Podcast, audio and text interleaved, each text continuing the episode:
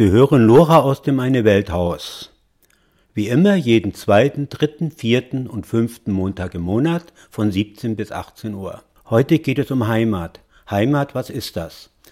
Als ich von meinem Vorhaben, über Heimat eine Sendung zu machen, redete, bekam ich viele negative Reaktionen. Siegfried Karten, machen wir? Also hier eine Veranstaltung über Heimat. Und da denken die Leute sofort reaktionär. Trotzdem hat der Begriff Heimat Konjunktur. Circa ein Viertel der Münchner Bürger haben Immigrationshintergrund, von den vielen zugezogenen Saupreußen gar nicht zu reden. Ist München ihre Heimat oder nicht? Wir berichten von Gesprächen und Interviews über Heimat, was ist das, zwischen Ines Cardoso aus München und Kapverden, Siegfried Kaden, Kuba und München, sowie Frau Eva Becher, Stadtheimatpflegerin im Kulturreferat der Stadt München, aus dem Eine Welthaus am 22. Mai. Fangen wir typisch münchnerisch an. Damit hat Karl Valentin deutlich erklärt, was Heimat nicht ist. Eva Becher, Stadtheimatpflegerin im Kulturreferat der Stadt München. Ich bin das, was, äh, was es gar nicht so oft gibt, eine echte Münchnerin. Also das heißt, meine Familie ist seit 1910 in München, zumindest väterlicherseits. Äh, meine Mutter ist, hm, wenn man so sagen will, ich erzähle das immer vor allen Dingen auch, wenn es also in meinen eigenen beruflichen Kreisen ist, ist quasi Migrantin aus Schwaben. München war immer eine Stadt mit ganz viel Migration und wie ich angefangen habe im Kulturreferat, äh, mich mit dem Thema Volkskultur dort zu beschäftigen, war für mich das Wichtigste, dass ich versucht habe, den Leuten, die sich da so stark identifizieren mit dem Bayerischen, äh, zu erklären, dass sie wahrscheinlich auch aus einer migrantischen Familie stammen. Sie brauchen nur eine Generation zurückschauen und dann merken Sie, Großstädte funktionieren einfach anders. Also dieser Zwiespalt zwischen diesem seit Jahrhunderten in, in einem Ort sein und dort dann immer wieder sich berufen können auf irgendwelche Vergangenheiten der Familie, das geht eigentlich in einer Großstadt nie. Das hat mich am meisten interessiert. Mein Vater hat auch schon für die Volkskultur gearbeitet, aber für Bayern, nicht für München. Und der hat in Bayern eigentlich immer wieder ins Bewusstsein gebracht, dass Bayern nicht nur aus Oberbayern besteht, sondern dass es da noch andere Landesteile gibt, die aus der Münchner und oberbayerischen Perspektive am liebsten immer weggeleugnet werden. Und aus dem Klischee übrigens auch. Und wie war das jetzt? Waren das für dich Klischees? Ja, klar. Also, ich meine, aus der Perspektive der Stadt ja, ja, sind es Klischees. Denn Stadt war immer schon, ich denke, bis in die Renaissance zurück ein Austausch, ein Austausch der Kulturen. Wenn die Morisken-Tänzer getanzt haben, dann waren das zum großen Teil Italiener zum Beispiel.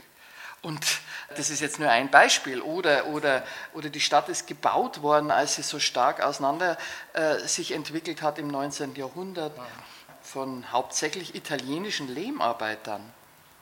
Äh, wenn man sich dessen bewusst ist und wenn man es weiß, dann hört diese bayerische Borniertheit, die die Bayern gerne haben, die auch das Fremdenverkehrsklischee ausmacht, ganz schnell auf, weil sie einfach auf einer, auf einer Chimäre beruht, also aus, auf einem, auf, aus einer falschen Vorstellung von Stadt kommt. Und was äh, beschäftigt mich jetzt im Moment? Ich habe da hinten was hingelegt. Wir beschäftigen uns von der Volkskultur aus mit Heimat in einer äh, kleinen Veranstaltungsreihe mit dem Heimatpfleger von Oberbayern zusammen und mit dem Ordinarius für Volkskunde an der Universität München. Und wir beleuchten solche Heimataspekte momentan und ich denke, da gibt es ganz viele. Der Aspekt, um den es heute geht, den haben wir noch nicht beackert. Insofern bin ich jetzt zum ersten Mal mit diesem speziellen Heimatgefühl befasst. Siegfried Kaden aus Kuba und München. Es war eigentlich so, der, die anfängliche Idee von uns war, den alten, den Heimatbegriff zu beleuchten und gleichzeitig aber auch mit Leuten zu reden, wo diese Heimat eigentlich etwas anderes bedeutet. Also ich habe mit sehr vielen lateinamerikanischen Menschen geredet, für die ist die Heimat praktisch die Familie. Also es ist wurscht, wo sie leben, es ist nicht ganz wurscht, aber der Mann, das Kind und das Auskommen, das definiert Heimat. Und insofern hatte ich auch Ines gefragt, die also mit einem deutschen Mann verheiratet ist, die genau das erlebt hat, dass sie in ein fremdes Land kommt und sich jetzt plötzlich hier wohlfühlen muss. Und dann noch, wie gesagt, mit einem äh, deutschen Mann, mit einer anderen Mentalität leben muss. Ines, kannst du uns ein bisschen was erzählen? Erstmal, was du selber machst mhm. und wie du mit diesem sogenannten Zwiespalt zurechtgekommen bist. Ines Cardoso aus München und Kapverden. Also ich, ich lebe seit 23 Jahren in Deutschland und bin verheiratet und habe drei Kinder. Oh, und ähm, ich komme ursprünglich von den Kapverdischen Inseln, also eher Afrika als Südamerika. Und in meiner Arbeit da bei der portugiesischsprachigen Gemeinde habe ich auch natürlich mit äh, vielen anderen Ausländern, die auch äh, in Mischehe leben, ja, Brasilianer Deutsch oder Angolaner Deutsch, Portugiese Deutsch. Heimat, es ist immer unterschiedlich. Jeder macht seine Erfahrung, aber irgendwo gibt es doch Ähnlichkeiten. Und was man jetzt, wie soll ich sagen, wie, also ich persönlich, wie ich mit diesen Schwierigkeiten zurechtgekommen bin, ich bin ein ziemlich offener Mensch. Und ich muss sagen, ich habe nie so viel gelitten unter dieses Problem. Hast du Heimweh ja? ab und zu nach deinem Heimweh schon, ziemlich viel. Und das hat fast jeder, die ich kenne. Egal wie wohl man sich fühlt, hier fühlt, egal wie lange man schon hier lebt. Man hat immer Heimweh. Und in meinem Fall zum Beispiel, ich habe mir eine große Familie gewünscht, weil ich das ungefähr wie zu Hause haben wollte, große Familie. Und das wollte ich als ein Stück Heimat auch hier haben, dass ich in einer großen Familie lebe, nicht in einer kleinen Familie. Und musste dann feststellen, dass es nicht so klug war, weil bei uns hat man drei, vier, vielleicht fünf Kinder, aber die Familie ist dementsprechend auch groß und hilft mit. Mhm. Jetzt stehe ich da mit drei Kindern, mit meiner gro großen Familie für deutsche Verhältnisse, wie ich mir gewünscht habe. Und ja, komme oft an meine Grenze, weil ich doch alleine da bin. Das ist dieser erste Konflikt, was ich in diese zwei verschiedenen Heimaten erlebe. Das ist der Alltag mit drei Kindern, allein vom Baby an bis jetzt. Siegfried Kaden aus Kuba und München. Ja, und zu meiner Person, ich lebe also in Kuba und habe irgendwie, wie soll ich sagen, ein, vielleicht einen Fehler gemacht, dass ich hier meine Wurzeln ganz rausgerissen habe. Ich bin also ganz weg, ich habe alles verkauft, verschenkt weil ich auch in dem Sinne eigentlich nicht zurückkehren wollte. Jetzt ist von meiner Biografie ist es so, dass ich eigentlich, ich komme aus der ehemaligen DDR, aus Dresden, Leipzig und bin sehr früh mit den Eltern also nach Westdeutsch, Westdeutschland gegangen. Bin dann auch als Einzelkind, als schwieriges Einzelkind auf ein Internat gekommen. Und da passiert auch nochmal so eine Entwurzelung. Wir haben also immer zum Beispiel mit zu mehreren in einem Zimmer gewohnt. Es gab eigentlich keine Intimität. Ich hatte kein eigenes Bücherregal, keinen eigenen Tisch. Und insofern bin ich irgendwie immer so ein bisschen äh, zwischen den verschiedenen Heimaten hin und her gependelt und bin auch ein bisschen heimatlos geworden dadurch. Und mir ist es immer aufgefallen, wenn ich von München damals im Osten rübergefahren bin, habe ich immer gemerkt, ich komme mit den Leuten auf Anhieb gut zurecht. Ich musste also nicht so viel erklären. Mhm. Sie waren mir sehr vertraut. Aber der zeitliche Abstand war zu groß. Ich hätte also nie mehr zurückgehen können.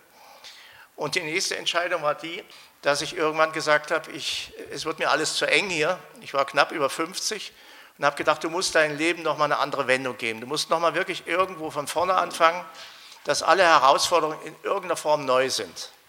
Natürlich ist es immer so, man nimmt sich überall selber mit, das ist klar. Aber es war so, in Kuba ist die Sprache anders, die Mentalität ist anders. Also insofern war es schon eine Herausforderung. Und, das muss ich noch dazu sagen, ich habe Wurzeln aus der ehemaligen DDR dort wiederentdeckt. Mein Spanisch ist nicht so gut, aber ich verstehe eigentlich alles. Aber der Witz in Kuba ist ähnlich wie der Witz in der DDR. Und deshalb habe ich mich ganz wohl gefühlt, weil immer, wenn man die Leute zum Lachen bringt, hat man sie auf seiner Seite. Also das ist meine Situation. Ich pendel so zwischen, zwischen, wie gesagt, zwischen Europa, München und Havanna hin und her.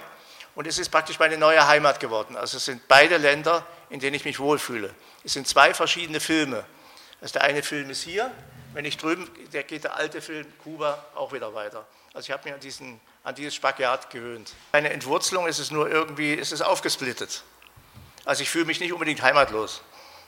Also was ich drüben habe, habe ich hier nicht und umgekehrt ist genauso. Ines Cardoso aus München und Kapverden. Darf ich auch sagen, wie ich das erlebe?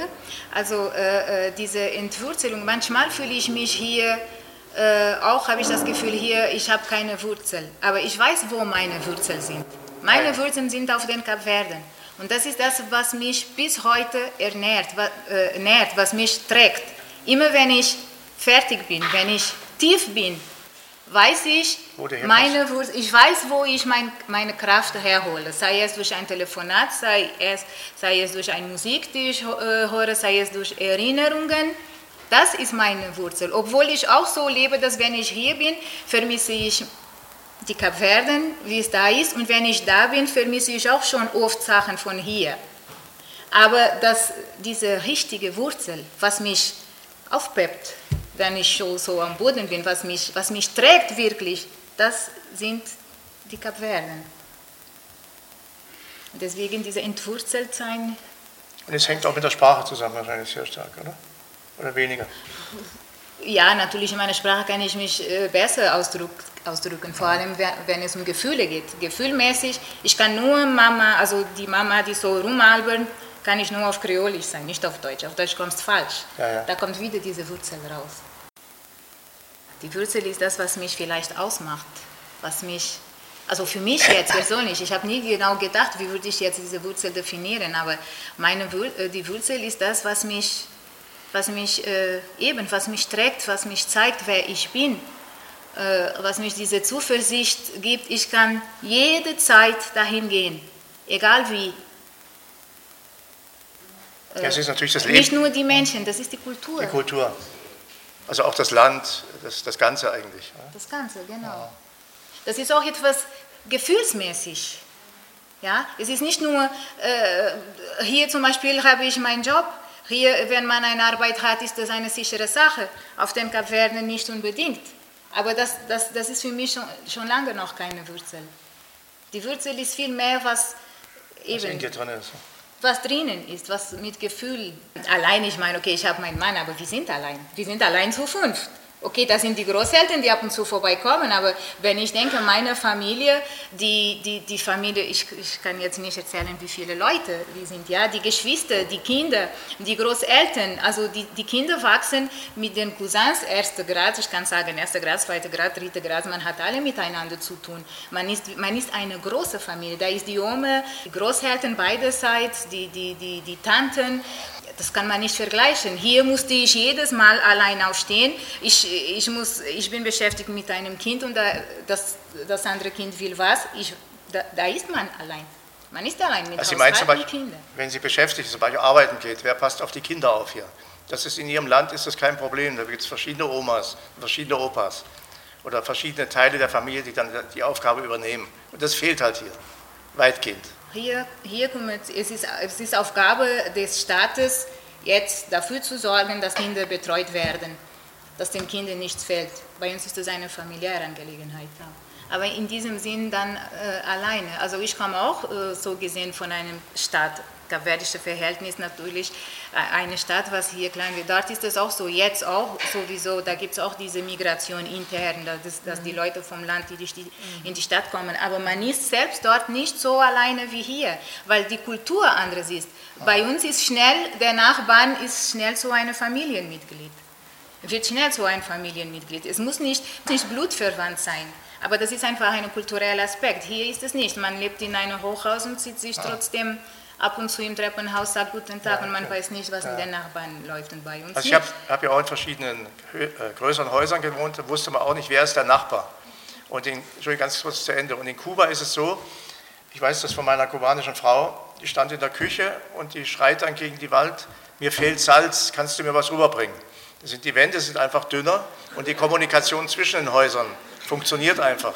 Also auch wenn man alleine lebt dort, man hört dort kläfft ein Hund, da streiten sie sich gerade oder irgendwas. Man ist nie alleine, man hat also eine Kommunikation zu dem ganzen Ambiente. Und da fühlt man sich natürlich wie in einer Familie auch teilweise. Und bei hier sind die Wände einfach dicker. Eva Becher, Stadtheimatpflegerin im Kulturreferat der Stadt München. Können Sie vielleicht einfach sagen, warum Sie das Thema Heimat so beschäftigt?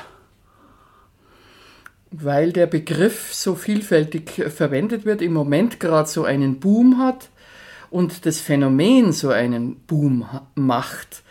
Und weil er einerseits missbraucht wird, andererseits offensichtlich im Moment neu gefüllt wird. Deswegen finde ich spannend, über Heimat zu reden. gefühlt wird, weil sich unsere Gesellschaft verändert hat? Wegen der Globalisierung oder ist das ein anderer Effekt? Ja, ich denke schon, dass es so eine Art Exotismus nach innen gibt. Also, mhm. dass die Menschen wieder nachschauen, was für Kulturen gibt es denn bei uns zu Hause und was gab es denn da an spannenden Bräuchen oder Sprachausformulierungen äh, oder Musik oder welche kulturellen Bereiche auch immer bei uns zu Hause. Das ist eine neue Entwicklung, die schätze ich mal erst ab Mitte der 90er Jahre und speziell von den jungen Leuten von den ausgegangen Leuten, ist. Das ja. man ja am mhm. Oktoberfest sieht. Zum Beispiel, mhm. genau. Mhm. Äh, die äh, Menschen in Deutschland, da nehme ich jetzt mal die mhm. Binnenmigration mhm. an, da wohnt ja eigentlich kaum mehr ein Kind bei ihren Eltern oder in der Gegend. Da sind mhm. viele von Norddeutschland oder auch mhm. von der Ostsee oder sonst mhm. wo. Die leben jetzt in München. Mhm. Mhm. Also die Kinder leben, ich sag mal, im Schnitt 300, mhm. 400 Kilometer von den Eltern.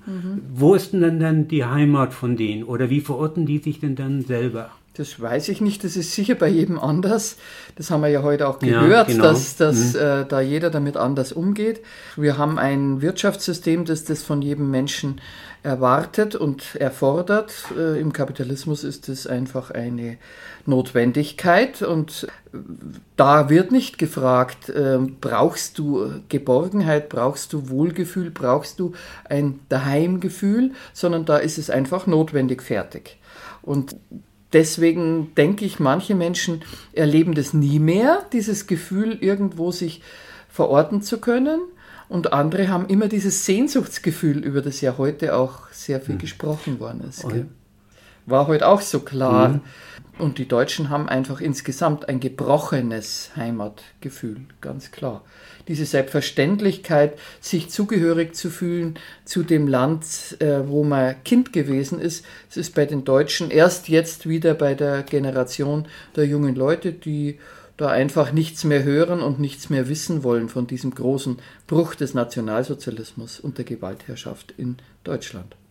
Ja, das ist in anderen Ländern anders. Anders, ja, das stimmt. Also ich glaube, dass, dass äh, diese, dieser Wandel im Moment im, beim Begriff Heimat ganz stark damit verbunden ist, dass es eben sowas wieder gibt, wie ein Bedürfnis nach Zugehörigkeit, wie ein Bedürfnis nach sich geborgen fühlen, irgendwo dazugehören wollen und dann auch so Symbole wie Kleidung, Sprache, Musik selber ausüben zu können.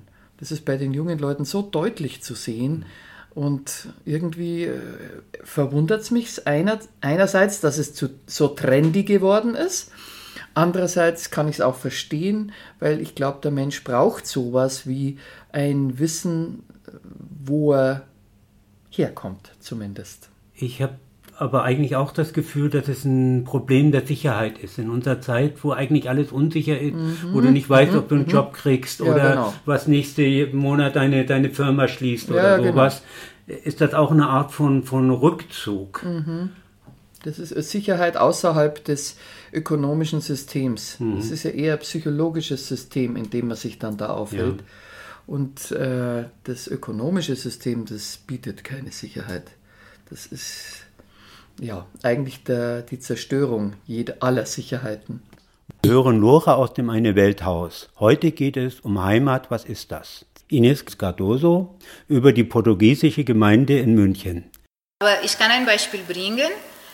Bei uns hier zum Beispiel in der Gemeinde, wir sind portugiesischsprachige Gemeinde. Das heißt, das sind nicht Portugiesen. Das sind die Portugiesen, die Brasilianer und die alle ehemalige afrikanische äh, portugiesische Kolonie, die Ex-Kolonie.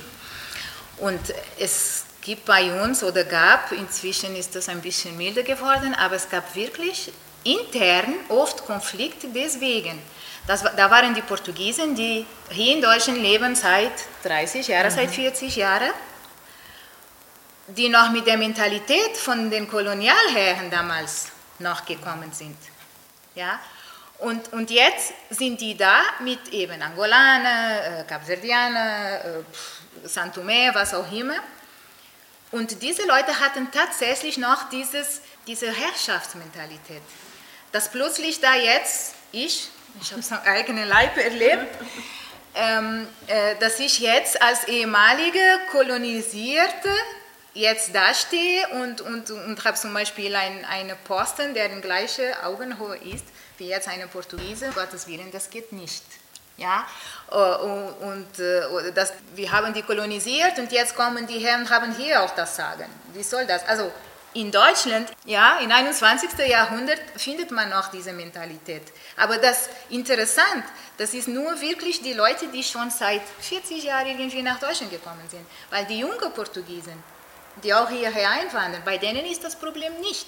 Die haben selber die haben selber mit ihren eigenen Landsleuten Konflikte wegen diesem Thema. Ich nehme das pragmatisch. Ich sage einfach, äh, es sind auch so alte, äh, ältere Leute, alte Schule, die haben das nicht erlebt. Die sind gekommen, es war so. Und dann diese ganzen Veränderungen, diese Entwicklung, was in ihrem Heimatland gab, haben sie nicht miterlebt. Mhm, genau. Ja, und dann, deswegen ist es für die schwierig. Das Siegfried Kaden aus Kuba und München. Ich habe die gleiche Erfahrung gemacht in Kuba. Da gibt es ein Casino Alemann. Das sind also weitgehend Ostdeutsche, die mit Kubanerinnen verheiratet sind. Und wenn man da mit denen zusammen ist, Ausflüge macht, ich mache das in letzter Zeit nicht mehr so oft, weil dann geht es mir einfach schlecht, dann hat man das Gefühl, die alte DDR steht wieder auf. Und die ganze Entwicklung, die wir genommen haben in den letzten zwei Jahrzehnten, ist einfach wie, als wenn sie nicht passiert wäre. Und da kommen auch immer noch, es gibt immer noch einen Zufluss, also einen Kontakt zum ehemaligen Osten. Und die diese Kontakte werden immer noch gepflegt. Und diese Leute, Modrow war zum Beispiel da, Egon Krenz war da. Und ich habe auch mit den Leuten geredet, da hat man das Gefühl, die Zeit ist stehen geblieben. Und sie haben eigentlich nichts begriffen, was inzwischen passiert ist. Und dieser deutsche Club, Casino Alemann, der, da hat man das Gefühl, man ist also zwei, drei Jahrzehnte zurück. Da hat die ganze neue Entwicklung, das neue Bewusstsein ist da einfach nicht eingedrungen. Es ist gespenstisch teilweise auch. Also man das so eine, gibt da so eine äußere Form, dass wir Ausflüge, werden Ausflüge organisiert und dann laufen immer drei Damen mit Listen rum und da wird immer abgehakt, wer da ist, wer nicht da ist, wer jetzt schon gegessen hat, wer noch nicht gegessen hat. Also ich werde verrückt, wenn ich diese, diese DDR-Organisation wieder erlebe, die ich also von meinen Eltern als Kind irgendwie am Rande noch mitgekriegt habe. Also das ist auch ein Beispiel, wie irgendwas tradiert wird, was eigentlich überhaupt nicht mehr lebensfähig ist. So ähnlich wie du es erlebt hast. Brasilien gibt es auch so Enklaven. Da habe ich Fotos gesehen, da ist das Fach, Fachwerkhäuser Bayerische und da ist das Fachwerk, das ist nicht Holz, sondern ist aufgemalt. Und das, das sind solche Erscheinungsformen. Und auch die, die, die Kleidung ist auch, wirkt irgendwie künstlich und die, wie sie sich bewegen, wie sie reden, welche Feste sie machen, irgendwie ist alles fürchterlich aufgesetzt und es sieht irgendwie tragisch aus. Eva Becher, Stadtheimatpflegerin im Kulturreferat der Stadt München über Heimat. Bei den Deutschen, da würde ich jetzt gern was dazu sagen, da fehlt dieses, diese ungebrochene Begeisterung für die Heimat. Äh, kein Wunder. Äh, da braucht man ja nur die, die, die, Geschichte anschauen, dann ist vollkommen klar, warum Deutsche äh, nicht einfach sich verortet fühlen können bei sich zu Hause. Keine Ahnung, ob das jemals nochmal wiederkommen wird, aber ein Land, das äh, den Nationalsozialismus hervorgebracht hat, kann und da bin ich der festen Meinung, und das sage ich als jemand, der für bayerische Volkskultur zuständig ist, kann nicht ungebrochen begeistert sein und äh, sich zugehörig fühlen zu seiner Kultur. So. Und deswegen sind wir auch nicht begeistert, da schließe ich mich sofort an, kann es gut nachempfinden, wie abschreckend sowas ist, wenn man dann erlebt, die Leute in, was weiß ich, irgendwo in, in, in äh, ich habe da manchmal Kontakt mit solchen Volksliedarchiven irgendwo in Australien oder sowas, deutsche Volksliedarchive und denke mir, wenn ich die Fotos ansehe, dann ist es Deutschland vor 50 Jahren, was dort praktiziert wird.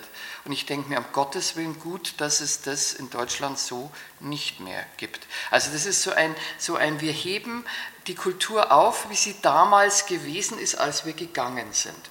Und ich bin im Übrigen schon der Meinung, dass das in allen Kulturen so ist, dass man sich diese Art von Kultur, äh, die man erlebt hat in seiner Kindheit und in seiner Jugend, dass man sich die aufbewahrt als was Positives. Ob das dann so bleibt oder nicht, das muss man dann wieder überprüfen. Ich denke, vor 50 Jahren Deutschland, also ich kann da nur sagen, nein, danke, ich bin froh, dass es nicht mehr so ist, äh, so spießig, so miefig, so eng, so. Ich könnte jetzt viel Negatives sagen, obwohl es meine Kindheit war. Aber ich habe halt auch diesen, ich bin studierte Historikerin, ich habe natürlich mich mit dieser Vergangenheit auseinandergesetzt und äh, würde, obwohl ich mich in der bayerischen Volkskultur so gut auskenne, trotzdem sehr vorsichtig sein mit ja, der Vorstellung von, sind ja. denn die Deutschen? Siegfried Kaden aus Kuba und München. Ja, und es war am Anfang so, ich habe dann am Anfang rum erzählt, wir machen eine, also hier eine Veranstaltung über Heimat. Und da denken die Leute sofort reaktionär. Also da haben die sofort, da haben wir unser Schuldbewusstsein, ja Heimat, da haben wir damals ja Probleme gehabt. Und jetzt kann man nicht schon wieder von Heimat reden. Also wir haben da die, äh, die Identifikation findet nicht mehr statt. Oder aber ich habe das Gefühl, bei der jüngeren Generation ist wieder so eine Neugierde da. Also sie bekennen sich wirklich zu dem Ort, wo sie leben. Und das macht eigentlich Hoffnung, dass man sich wieder, dass man wieder den Boden unter den Füßen bekommt. Und das ist wichtig für uns alle, glaube ich. Also es ist schon deswegen wichtig, weil das weiß jeder, ähm, dieses, dieses Gefühl von Geborgenheit braucht der Mensch, um sich zu entwickeln, egal in welcher Kultur. Also dieses äh, Containment in der Familie oder mit Menschen, denen man vertrauen kann und die dafür sorgen, dass ein Baby aufwachsen kann, ohne das geht es nicht. Und da äh, entsteht automatisch sowas wie ein Gefühl von Geborgenheit das ist ja auch, äh, drum ist für mich sowas wie diese ruralen äh, Gegebenheiten, also Brauchtum auf dem Land, ist äh, für mich etwas, wo, ich, äh, wo sich mir die Haare aufstellen, auch wenn es in, ich will das gar nicht bestreiten, gibt auch in München jede Menge Vereine, die dieses ländliche Bayerntum pflegen. Für mich ist das was absolut Künstliches, so war München nie. München war immer städtisch. Das geht bis in alle kulturellen Bereiche. Ich will es jetzt nicht im Einzelnen aufzählen, aber äh, Stadt macht einfach aus, dass es immer schon Stadtluft macht, frei. Im ja. Mittelalter war das nicht anders als jetzt. Mehr Möglichkeit zu Identitäten bildet, viel mehr Identitätsmöglichkeiten bietet. Und äh, da bin ich dann auch oder habe ich dann auch meine Schwierigkeiten mit genau diesen Vereinen, die mir erklären möchten, wie bayerisch sie sind. Und sie sind eigentlich nicht städtisch-münchnerisch, sondern sie sind ländlich, bayerisch. Und auch da würde ich anzweifeln, ob das zumindest heute noch so stimmt, wie es in den Vereinen ist gepflegt wird, das ist mit der Pflege, da habe ich ja, da denke ich eher so an Altenpflege und habe das Gefühl, äh, da muss was künstlich am Leben erhalten werden, was schon lange vorbei ist. Ich kann mich noch genau erinnern, wann das begonnen hat mit, den, mit dem mit den Dirndeln und Lederhosen auf der Wiesen. Das war so um die Jahrtausendwende rum und das haben die jungen Leute begonnen. Die haben offensichtlich ihre Dachboden äh, geplündert und haben dort äh, nachgesehen, was es denn so an alten Kleidungsstücken gibt, haben sich verkleidet, neu eingekleidet sozusagen, sind so auf die Wiesen gegangen und daraus entstand dann dieses diese Wiesenklamotte, die jetzt halt wie äh, früher Fasching eine gewisse äh, Identität zeigt, nämlich ich bin Münchner, ganz egal, wo ich herkomme. Da ist ja dann auch wurscht, der amerikanische Tourist hat auch das Wiesendirndl an oder die Lederhosen. Gibt es ja auch. Ganz klar. Nein, gar nicht. Aber, es ist, aber das, was dahinter steckt, ist genau das, diese Unbefangenheit, die jüngere Leute, darum ist mir so wichtig zu sagen, das ist erfunden von jungen Menschen, die Unbefangenheit, sich da eine Identität zu basteln, sage ich jetzt, denn jeder weiß, diese Tracht, wie sie dort jetzt getragen wird, für uns ist das einfach das Wiesendirndl und damit ist für uns klar, dass der, der traditionelle Bezug ist, sagen wir mal, ja, äh, da könnte man jetzt ganz viel wissenschaftlich dazu sagen. Es zeigt eins, ich suche mir eine Verortung. Ich suche mir über meine Bekleidung eine Zugehörigkeit. Ich suche mir eine Geborgenheit, die ich nicht mehr habe, die ich vermisse, die ich zeigen möchte. Ich möchte dazugehören. Und das ist viel unbefangener als bei den jungen Leuten jetzt. Und Sie merken das in der Musik bei den verschiedenen äh, äh, Musikveranstaltungen ist mit Selbstverständlichkeit jetzt Volksmusik dabei. Vor zehn Jahren hätte sich jeder Intellektuelle an den Kopf gelangt. Ja, um Gottes Willen, mit sowas wollen wir doch nichts zu tun haben. Bayerisch darf man inzwischen auch wieder hören. Ähm, es ist jetzt nicht mehr nur out, also da ändert sich wirklich sehr viel und ich würde jetzt für mich einfach sagen, ähm, ich glaube, dass man nur dann wirklich offen sein kann, wenn man seine eigene Kultur auch kennt. Es gibt sonst genau diese verkrampften Zugänge, diese, dieses aufgesetzt Komische, wenn man sich, wenn man sich äh, unheimlich bemüht, sich irgendwo äh, ein Verständnis aufzubauen für etwas, was man eigentlich nicht kennt. Und die jungen Leute machen das unbefangen. Ich jetzt, meine Generation ist da überhaupt nicht unbefangen, sondern wir sind aufgewachsen in einer Zeit, in der man da sehr vorsichtig zu sein hatte mit all solchen Bezügen. Ich finde es toll, ich freue mich drüber. Jahrzehntelang hat, hat sozusagen so eine kleine, kleine äh, äh Gruppe von eingefleischten äh, Versuchern, äh, wir archivieren jetzt äh, die Musik, wir archivieren äh, Texte, wir archivieren Bilder, wir archivieren Architektur und, und, und, sich bemüht, es zu erhalten und jetzt die Jungen verwenden es einfach finde ich wunderbar. Und was dabei rauskommt, ist sowieso was ganz Neues. Das ist ein spannender, eine spannende Inbesitznahme, ganz toll. Und eben nicht über die Eltern weitergegeben. Zu der Frage, ob dieses bayerische Wir sind wir auf die Tourismuswerbung zurückzuführen ist. Da würde ich jetzt gerne einfach noch dazu sagen, dass dieses intensive Nationalgefühl äh, ist nicht erst sozusagen äh, durch den, entstanden durch die, durch die Fremdenverkehrswerbung, sondern ist auch das schon sehr viel älter. Durchs Bayerische Könighaus ist es ganz intensiv und bewusst so installiert worden. Das ist eigentlich das ganze 19. Jahrhundert schon gelaufen, die starke Identifizierung auf den bayerischen Staat hin. Das war, wenn man so möchte, der frühe Nationalismus. Und also insofern 100 Jahre länger läuft es in Bayern, dieses bewusste sich, sich äh, Einschwören auf dieses Königshaus die Wittelsbacher. Ludwig I.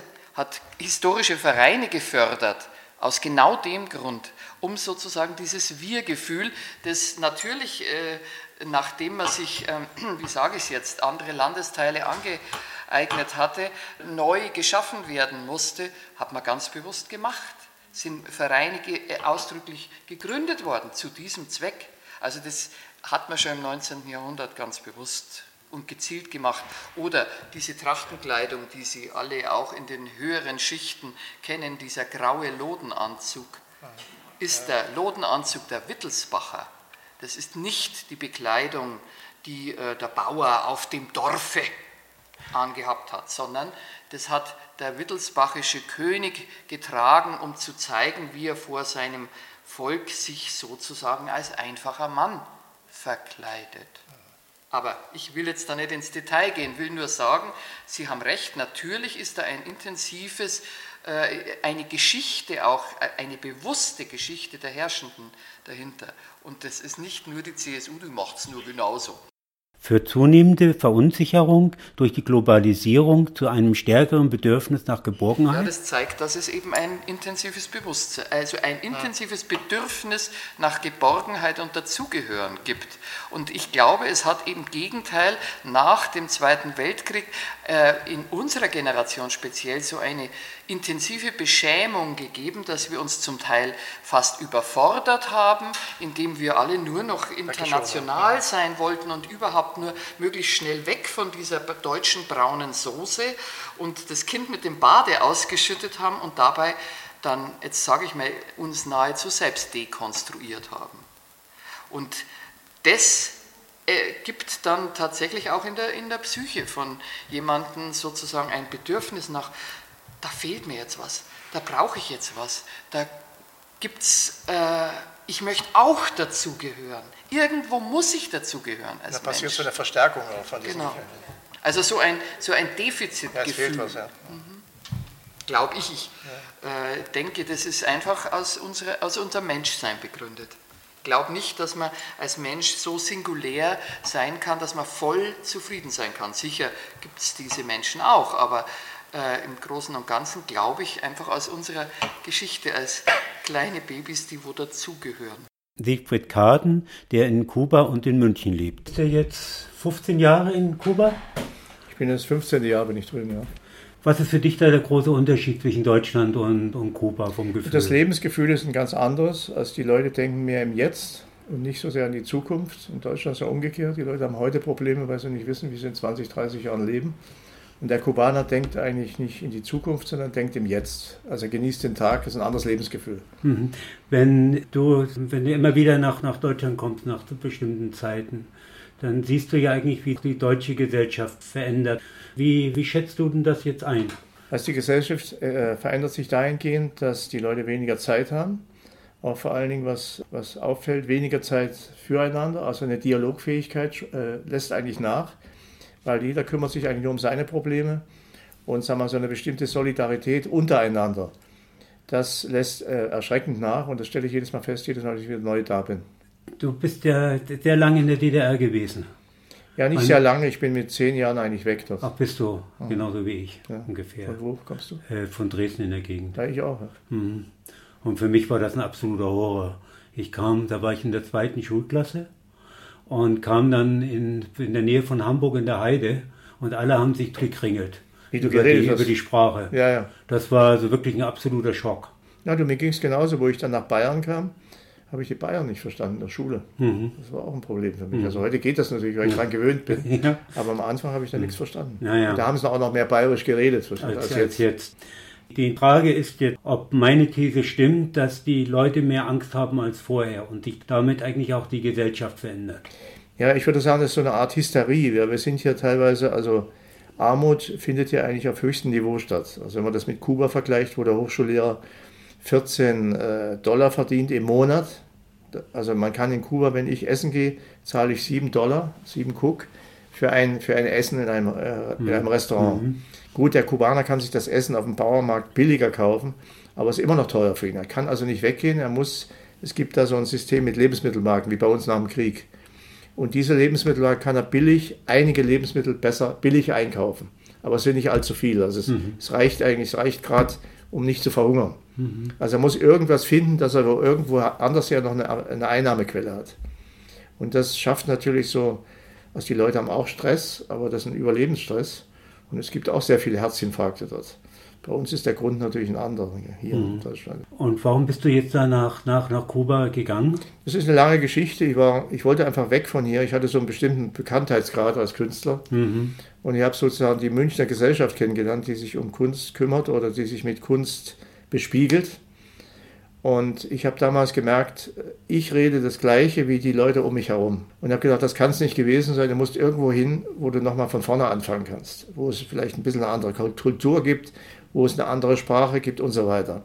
Und dann ich, war ich erst drei Monate in New York und da fand ich es noch schlimmer als in München. Also noch mehr Leute, die ehrgeizig sind, noch mehr Leute, die sich nicht aufeinander beziehen, sondern nur auf ihren eigenen Vorteil bedacht sind. Und da war ich damals, kannte ich die Ulla Rapp, die hatte mit dem Hauf mal hier das Filmfest gemacht. Und die hat auch öfters was in Kuba organisiert. Und ich sagte, geh nach Kuba. Und solange das noch, solange Fidel Castro noch lebt mhm. und solange diese Gesellschaft noch halbwegs funktioniert. Und so bin ich weggegangen und dort hängen geblieben.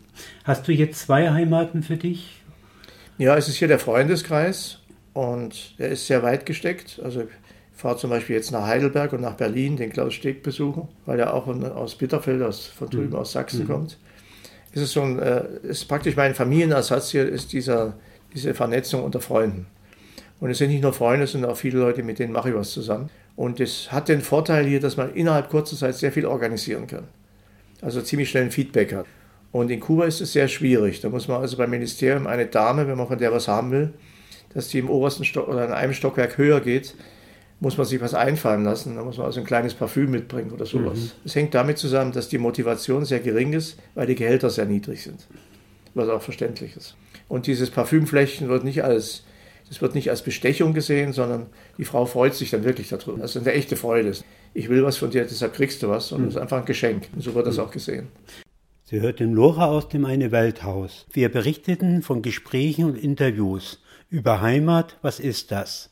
Zwischen Ines Cardoso aus München und den Kapverden, dem bekannten bildenden Künstler Siegfried Kaden aus Kuba und München, sowie Eva Becher, Stadtheimatpflegerin im Kulturreferat der Stadt München aus dem Eine Welthaus vom 22. Mai. Sie können diese Sendung downloaden und nachhören bei den freien Radios freie-radios.net freie-radios.net Das Suchkriterium ist Eine Welthaus. Eine Welthaus zusammengeschrieben. Am Mikrofon verabschiedet sich Werner Glotschen.